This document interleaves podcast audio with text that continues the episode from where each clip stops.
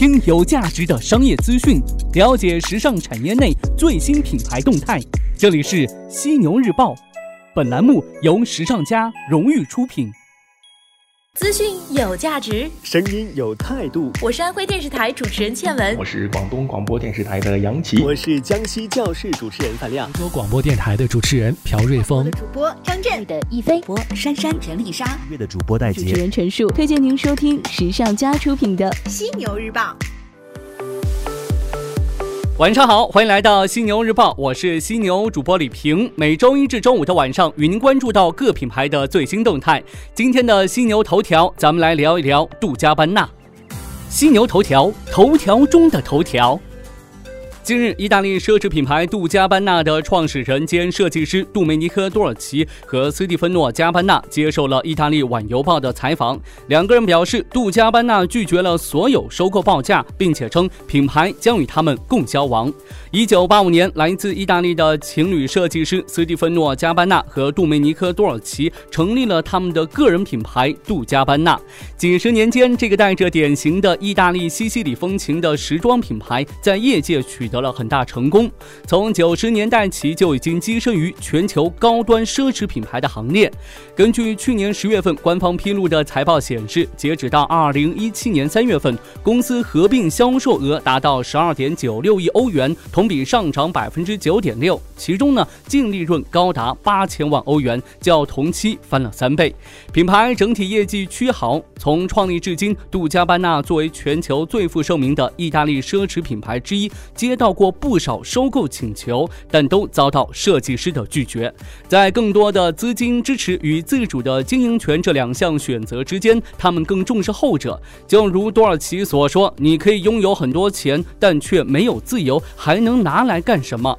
加班纳也曾表示自己没有时间花费在财产上。我工作很忙，我不在乎变得更加富有。我的目标在于成功。即使没有子女继承公司，两个人也都不愿意由未参与过业业务的外人或者亲戚来接任。他们认为这将会毁掉品牌。对此呢，多尔奇和加班纳还创立了一个两个人都不能触碰的独立的信托基金，这也算是他们的一个后备计划。有骨气的两位设计师呀，但最后真就没了杜嘉班纳这个品牌，会是奢侈品界的一大遗憾吧？希望这两位设计师再慎重考虑一下。头条过后，继续来看到其他品牌的消息。最近呢，刚开始新工作的艾迪斯里曼又赢了和前雇主的官司。根据女装日报报道，LVMH 旗下奢侈品牌 Celine 的创意总监艾迪斯里曼与开云集团的薪酬纠纷案有了最新的结果。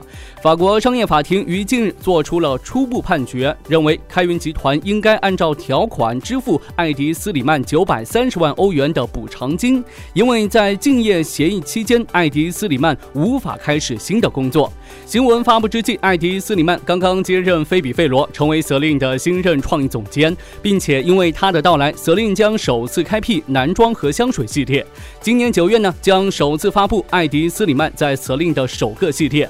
开云集团表示将对裁决提起上诉，但拒绝进一步的置评。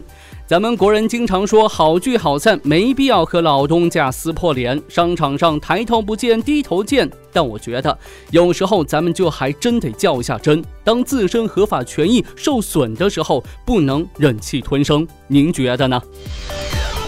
耐克这边，耐克篮球继续扩大中国球员的阵容。近日呢，美国品牌宣布与中国篮球运动员方硕签约，合同年限和金额等细节没有被披露。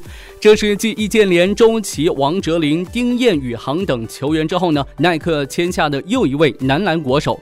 之所以选择在这一时间来公布签约事宜，一个重要原因是耐克高中联赛进行到最后阶段，美国品牌希望这一位耐高出身的本土球星能能。够配合赛事推广。对于与耐克签约，方硕表示，品牌精神和我个人性格有很多相互融合的地方，比如自信、独树一帜，比如认真对待比赛的态度、好胜心、求胜欲。我会继续挑战，成为最好的自己。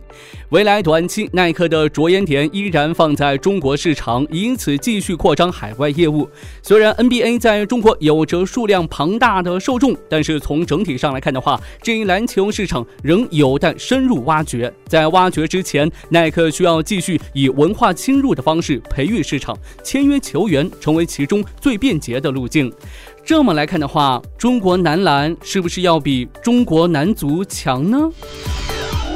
咱们继续来关注到鞋履市场的状况。近日呢，总部位于纽约的女性鞋履品牌 Sam Edelman 宣布，将分别入驻香港、上海和成都三地的亚洲奢侈品百货商店连卡佛。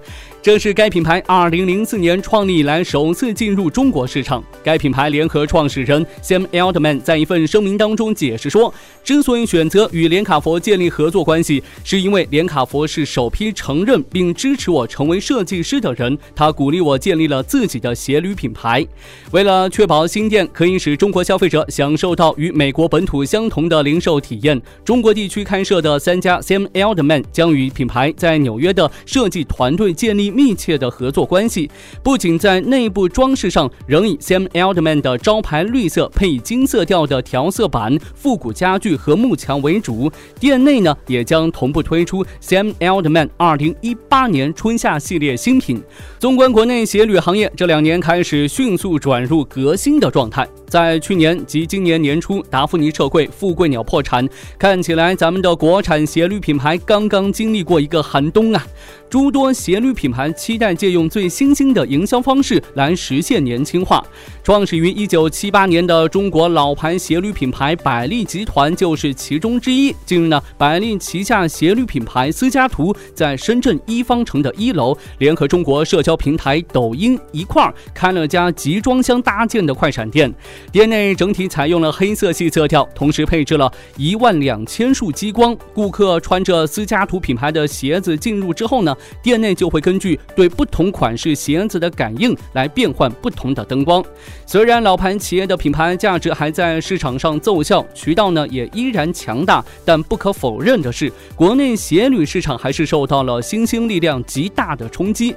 老牌鞋业百利之所以采用如此年轻化的转型手段，也与2017年7月百利从香港交易所退市有很大的关联。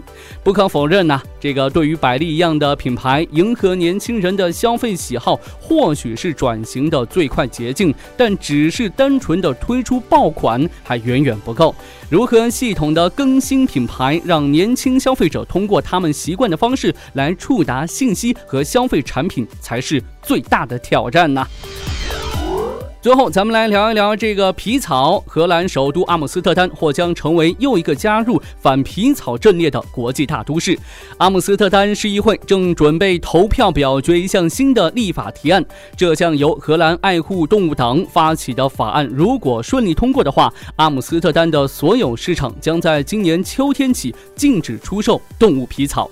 荷兰爱护动物党是一批动物维权人士，二零零二年在阿姆斯特丹创办的。目前呢，阿姆斯特单的一些集市上仍有大量皮草流通，同时大部分皮草商品来源不明。此外呢，还有很多动物皮草商品上贴的假标，甚至是没有标签，这会导致消费者以为自己买的是人工皮草，但实际上是动物皮草。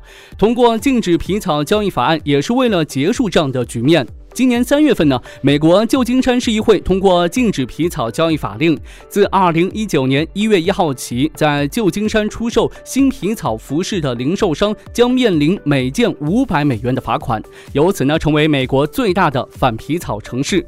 除了这个城市之外呀，更多的奢侈品和时尚品牌也在呼吁反皮草，如 Gucci、Michael Kors、周养杰等等。近期呢，宣布不再使用皮草的品牌则有芙拉、范思哲、唐纳卡兰。点赞，必须为这些城市、这些品牌点赞，也要把那句经典的公益广告词再说一遍：没有买卖就没有杀害。也希望咱们国人对此的意识呢，可以继续增强。什么时候我们国内某座城市也发起禁止动物皮草交易的法律法规，那就真是一大进步了。期待吧。好的，今天晚上呢，咱们就聊这么多。想要更全面的了解时尚家、时尚家学院，或者获取更多产业内有价值的资讯，可以在微信当中搜索“时尚家学院”小程序。同时呢，也有精彩课程等您来约。我是犀牛主播李平，明天早上《犀牛日报》与您不听不散。